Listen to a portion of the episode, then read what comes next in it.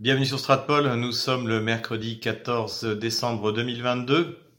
Je viens de rentrer euh, du Donbass et je voulais rapidement mettre en ligne cette première vidéo donc euh, qui date du 7 décembre 2022. Donc j'étais sur le front dans la région de Kremena, dans République populaire de, Lugansk et j'étais avec le bataillon Jackson. Donc Jackson c'est le surnom de ce commandant de bataillon que vous allez voir, qui est un personnage assez charismatique, euh, très très intéressant. Euh, alors c'est pas un tchétchène, c'est pas parce que vous avez la barbe que vous êtes tchétchène ou, ou, ou musulman. Euh, et euh, puisque c'est mon cas, moi je suis euh, catholique et, français de souche, blanc. Euh, voilà. Et donc en revanche, c'est vrai que les tchétchènes, beaucoup de, de gens ont adopté la, avec le, le rayonnement des, on va dire, des, des guerriers tchétchènes depuis le début de cette bataille. il y a pas mal de, de soldats, y compris slaves orthodoxes, qui ont adopté le, le look euh, tchétchène. Voilà, ils ont imposé leur, euh, leur marque de fabrique, euh, dira-t-on.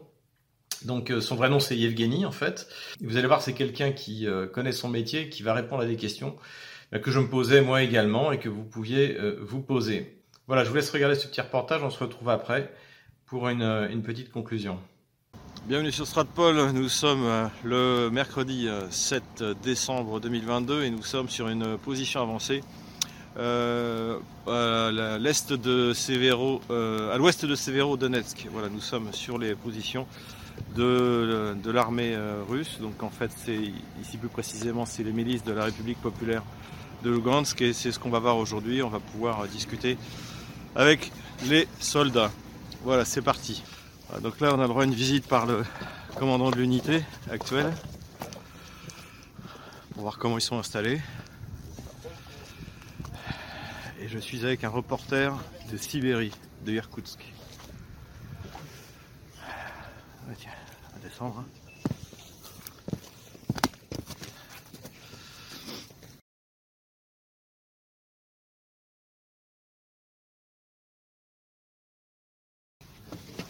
Ils nous ont dit qu'en ce moment c'était plutôt calme.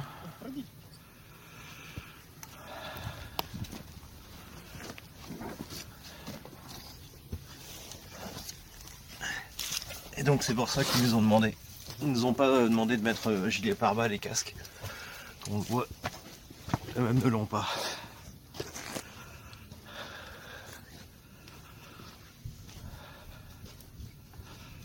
On entend l'artillerie qui gronde un peu derrière.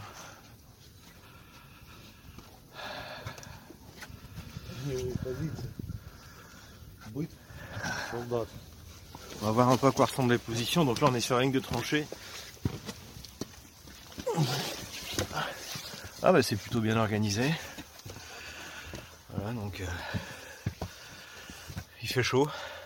On voit qu'il y a un poêle ici. для отдыха солдат, которые свободны от смены, Alors c'est кто не на огневом рубеже. des lits pour se reposer. euh, Pour, euh, Сколько, э, можно снимать, да? Да, да, да. Э, Сколько времени они остаются на улице, когда э, ну, такое В холодное? зависимости, некоторые передовые позиции по 12 часов, здесь меньше, 4, 2, Ага. в зависимости сколько людей на позиции, сколько. Да, понятно. А точно на улице без э, теплее, э, как, как могут держать, когда минус 15, минус 20? В уставе написано стойко переносить все тяготы и лишения. Понятно. Нет, ну как бы одетые, обутые, термобелье есть. Ну, мороз, как не одевайся, все равно замерзнешь. Мгм. Ну, в зависимости от погоды и график дежурства тоже меняется. Понятно. Минимально, ну, ниже двух часов, просто потом эта текучка не, не будет успевать греться. Два часа на позициях, минимум четыре ты отдыхаешь, греешься, буржуйки горят Мгм. постоянно. Ну, сухо, тепло. А, здесь это э, э, милиция ЛНР, да? Ну, это, э, войска здесь, это Луганская народная Луганская Народная Республика, армия, Но это уже рус- российская армия, да? да. Входим потихоньку. Потихоньку, да? Да. Какая разница сейчас, если не секрет? Никакой. Никакой? Просто помощь старшего брата чувствительная. Раньше сами были, сейчас совместно с российской армией. Так, А как, как логистик? Н- Нормально? нормально. Да, да. Продовольствия нормально, всего хватает даже. Боеприпас? Достатки. Достатки. Воевать можно.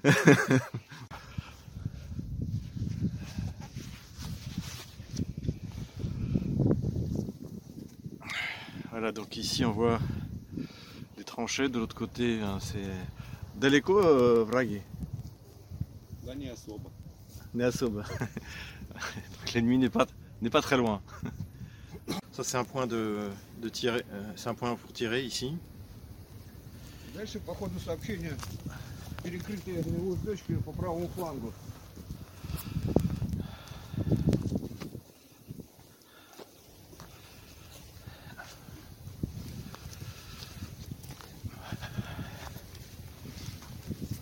Здесь огневая точка. C'est un point de tir également. Position de tir, pardon. Position de tir.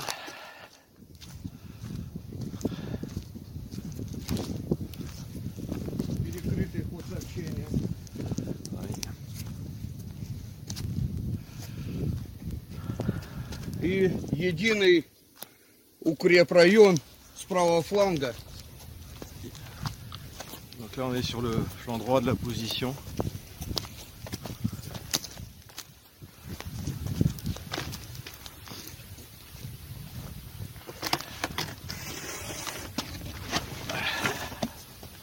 Можно здесь с середины просмотреть.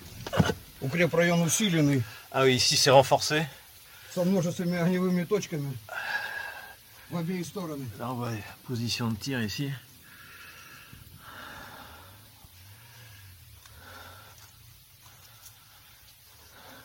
C'est Verdun.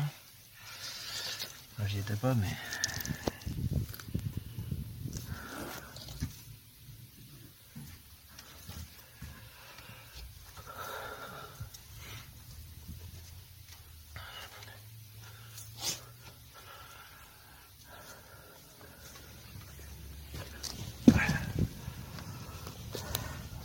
Можно пару вопрос? А, да? Да, конечно. Как моральные души? Моральный дух. Все на 10 баллов. Личный состав ежедневно занимается обустраиваем инженерным, инженерными работой огневых точек. И продолжаем ежедневно этим заниматься.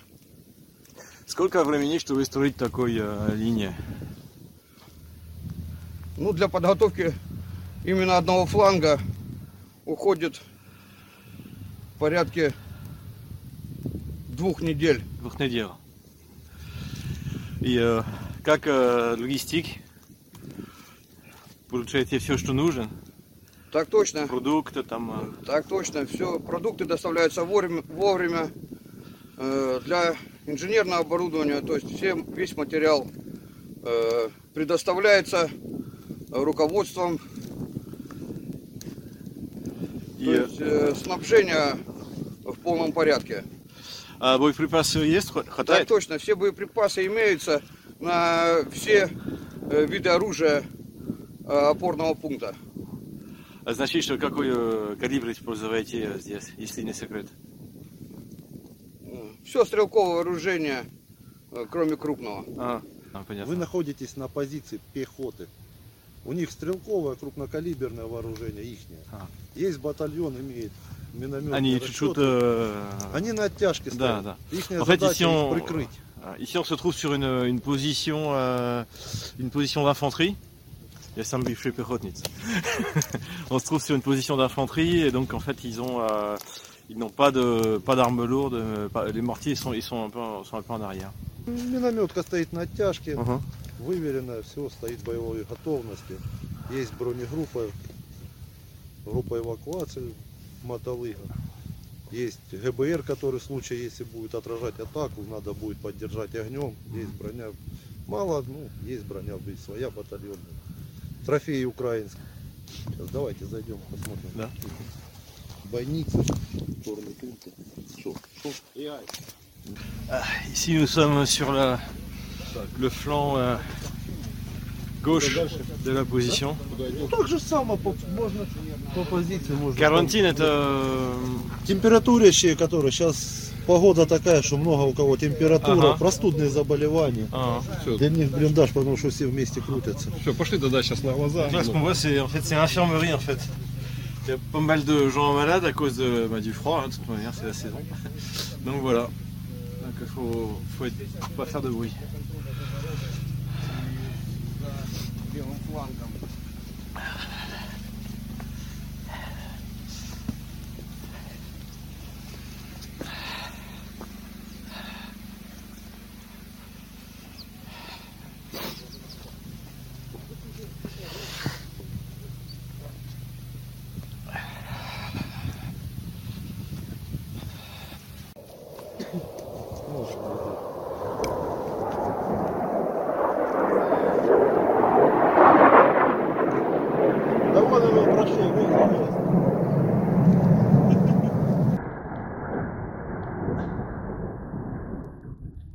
Когда вы взяли э, э, позиции, украинские позиции, они тоже были такое подготовление?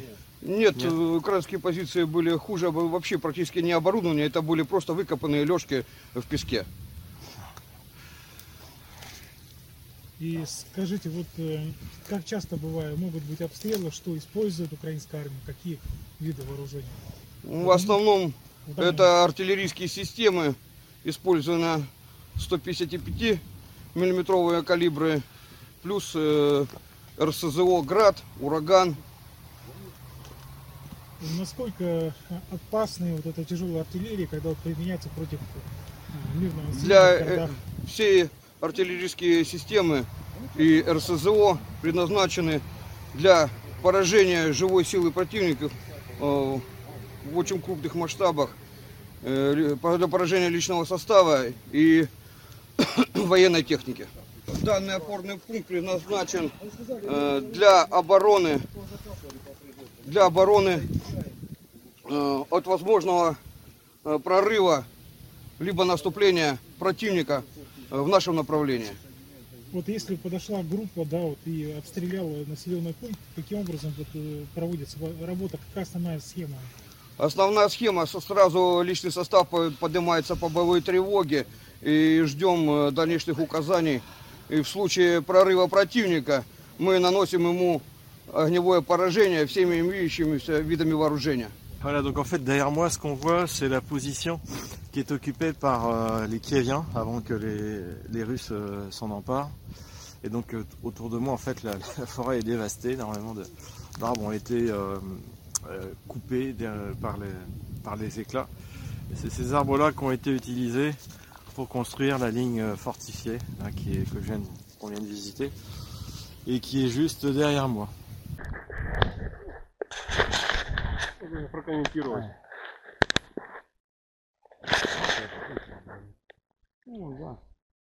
Ou alors quoi ressemblaient les positions ukrainiennes euh, qui ont été prises euh, Например, это украинская позиция. У них все, как листья, листья нора считается. Вот и у нас. Боец накрытый ветками, чтобы от ветра, от дождя. Все, ни сплошной коммуникации нет. И пошли такие люди сюда. На весь укреп один блиндаж был. У него прямое попадание наше. Ну, сплошных коммуникаций нету, таких серьезных укрепов нету. Когда эту позицию взяли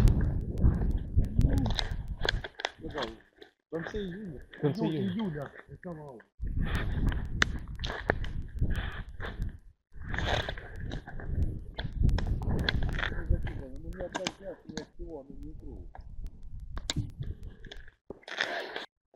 Как ну, блиндажей очень мало. В основном это такие лежечки. И вот пошел пригород до края леса, весь вот этих норков. Тут всего один блиндаж, дальше будет горячее попадание. Все. И опять же, пошел дождь, это песок, его замывает, вода стоит. Просто, ну. Я же говорю, когда-то на том укрытии, где мы там ну, на ступени были, находили вот эти даже американские под 4 трубы.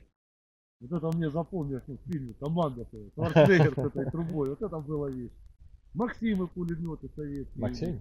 Да, МГ-42 вот этот немецкий. Ну это зачастую сейчас на них если укреп развивается, зачастую такие пулеметы. Ну и конечно сейчас пехота вся, F-16, всё остальное. Присутствие НАТО. Чем противник сейчас воюет? Ну,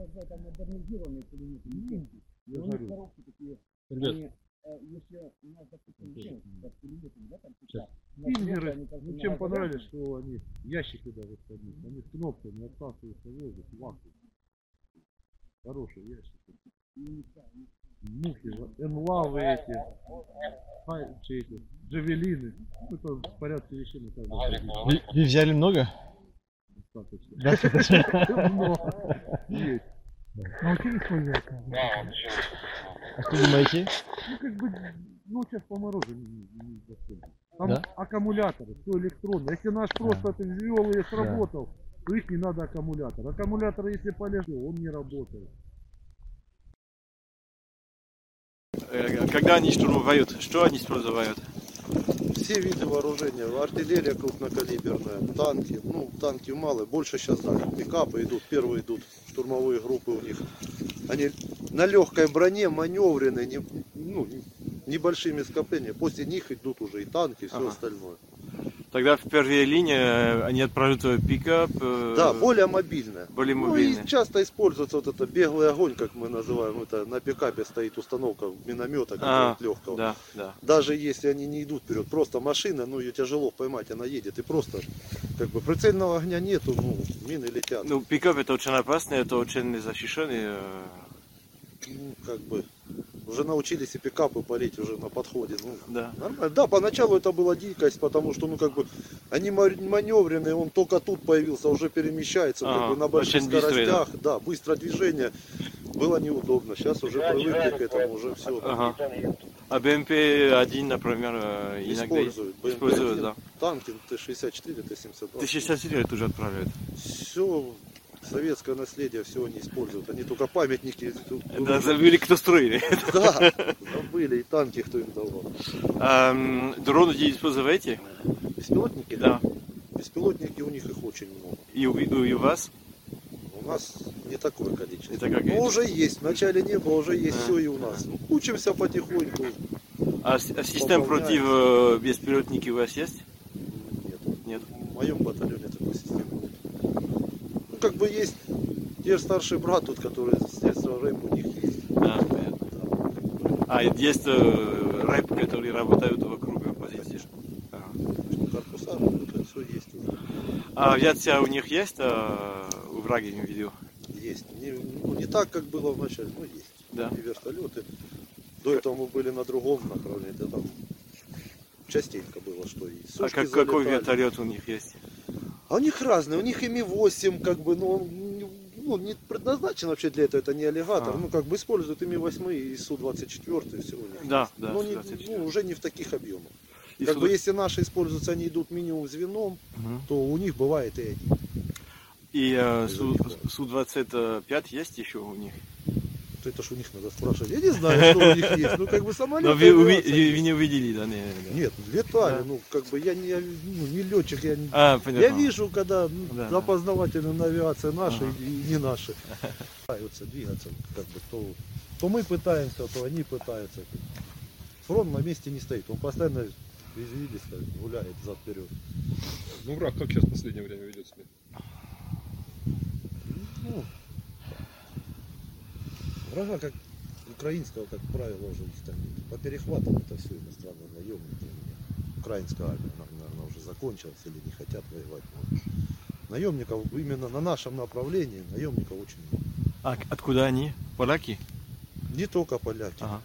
Ну, как по перехватам, по раз- разведданным, здесь на 16 языках они разговаривают. Немцы После тоже? Харьковской операции. Да. немцев знаю, что тогда говорили, ну это, может, нельзя мне говорить, ну, их было 15 тысяч. Почему узнали их, цифру? Потому что их отправляли в наступление наступать, они отказались идти наступать, и у них вот в разговоре было, что у вас такое количество, а вы боитесь идти там. Это обычные наемники, зарплата у них достойная. Да. Как- Г- г- готов убивать, но не готов умирать. Ну, каждый наемник, ну, поймите, как, как вот сейчас, да, вот, например, ЧВК Вагнера, да, наемники там, террористами их. Это не террористы, это достояние России, там настоящие солдаты, и они ни в одной операции не участвовали в той, которая не представляли интересы России. Ага.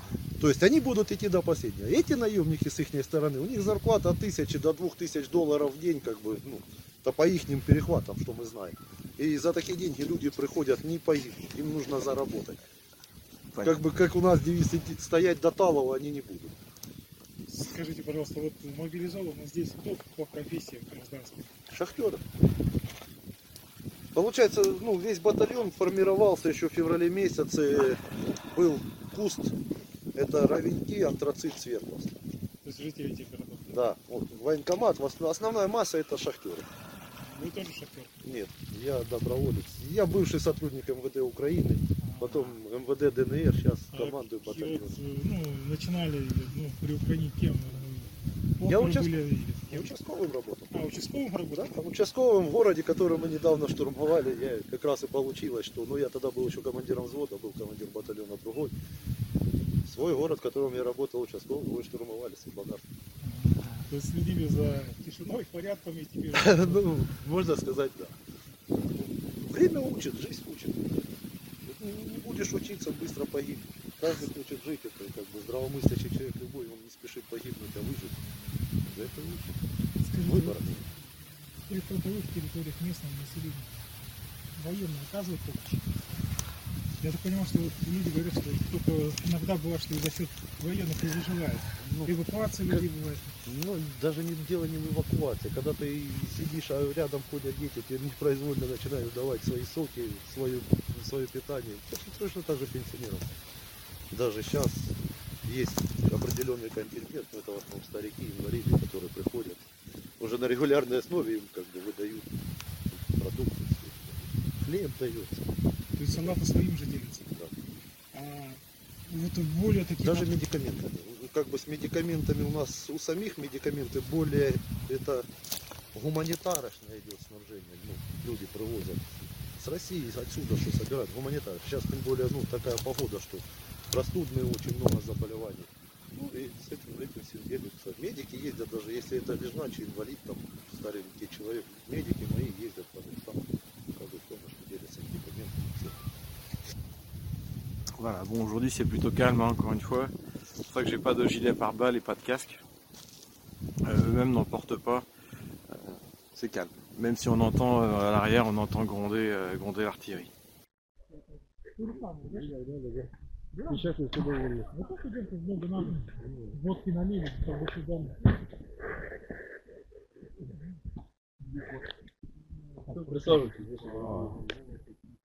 Voilà, là on est dans la cantine. On va boire un thé bien chaud. Euh, Et euh, voilà, comme c'est bien installé. Regardez, il y a tout. Bon, euh, tranchée euh, bien équipée, point pour se réchauffer euh, bien équipé. Visiblement les, les soldats ont le moral. Donc ah, il y a un beau soleil, bon il fait froid, hein. il, fait, il fait à peu près moins 15 je pense. Et il y a toujours ce petit vent qui fait, qui fait le froid ressenti est plus important que le froid officiel. Voilà, donc euh, plusieurs leçons à tirer. Alors, pour rappel, on est dans une unité de mobilisés de la République populaire de Lugansk. Euh, ce qui est intéressant, c'est que ces gens-là, donc, euh, bah, ils font la guerre depuis depuis le début de l'opération spéciale. Alors, en ce qui concerne Jackson, lui, c'est depuis euh, de, 2014, là, on, l'a compris. Euh, ce qu'il a noté, c'est qu'il y avait beaucoup de drones du côté euh, ukrainien au début, très peu du côté euh, de son côté à lui, et que maintenant, en revanche, eh bien, euh, il y en a, euh, ils sont en train de rééquilibrer qu'eux-mêmes n'ont pas de, de dispositif de guerre électronique contre ces drones, mais que derrière, il y a le Starship Brat, le, grand frère, donc qui a ses équipements de guerre électronique. Du point de vue de guerre électronique, on apprend aussi une chose que moi je ne, je ne soupçonnais pas, c'est-à-dire que les Ukrainiens étaient également très bien équipés euh, pour, euh, pour ce genre d'opération, de, lutte contre. Les drones.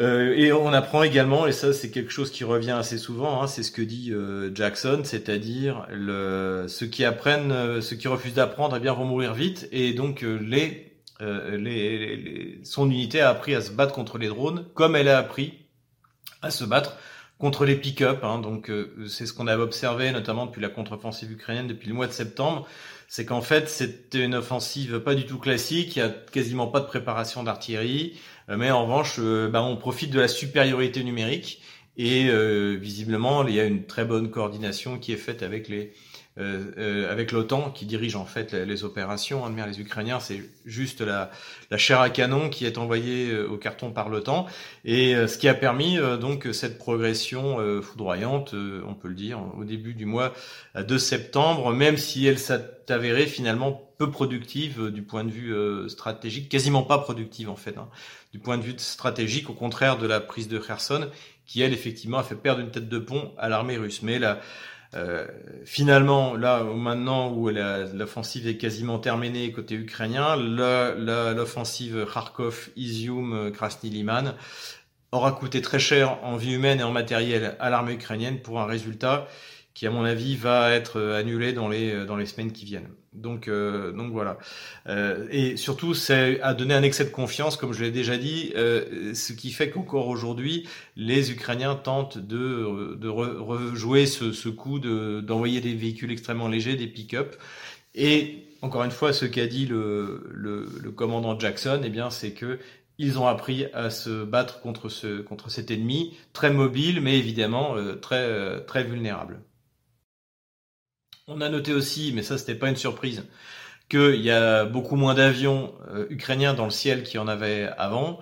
Et ce qu'on a vu beaucoup, donc c'est des hélicoptères de, transport, de Mi-8 qui servaient de, d'appui, donc ce qui n'est pas vraiment leur mission, hein, comme le dit, comme le dit très bien le commandant Jackson. Et, il a vu également des, des Sukhoi 24 montrer à l'appui. Bon, maintenant, comme il l'a dit, euh, lui, il n'est pas pilote, donc les avions qui sont déployés par Kiev, euh, il a du mal à, à les définir. Simplement, ce qu'il ce sait, c'est qu'il y en a beaucoup moins qu'avant. Donc ça, évidemment, c'est pas du tout une surprise pour nous, et c'est pour ça que, eh bien, euh, aujourd'hui, Washington et Kiev essaient de mettre la pression sur la Slovaquie, la Tchéquie, la Pologne, tous ceux qui ont des, des, des, des avions soviétiques qui pourraient être, le cas échéant, pilotés par des pilotes ukrainiens si tant est qu'il en reste, ou par des mercenaires tchèques euh, ou polonais, puissent être déployés euh, contre l'armée russe, même si on voit pas comment ça pourrait être fait de manière efficace, étant donné la supériorité de l'aviation russe et surtout la supériorité de son système antiaérien.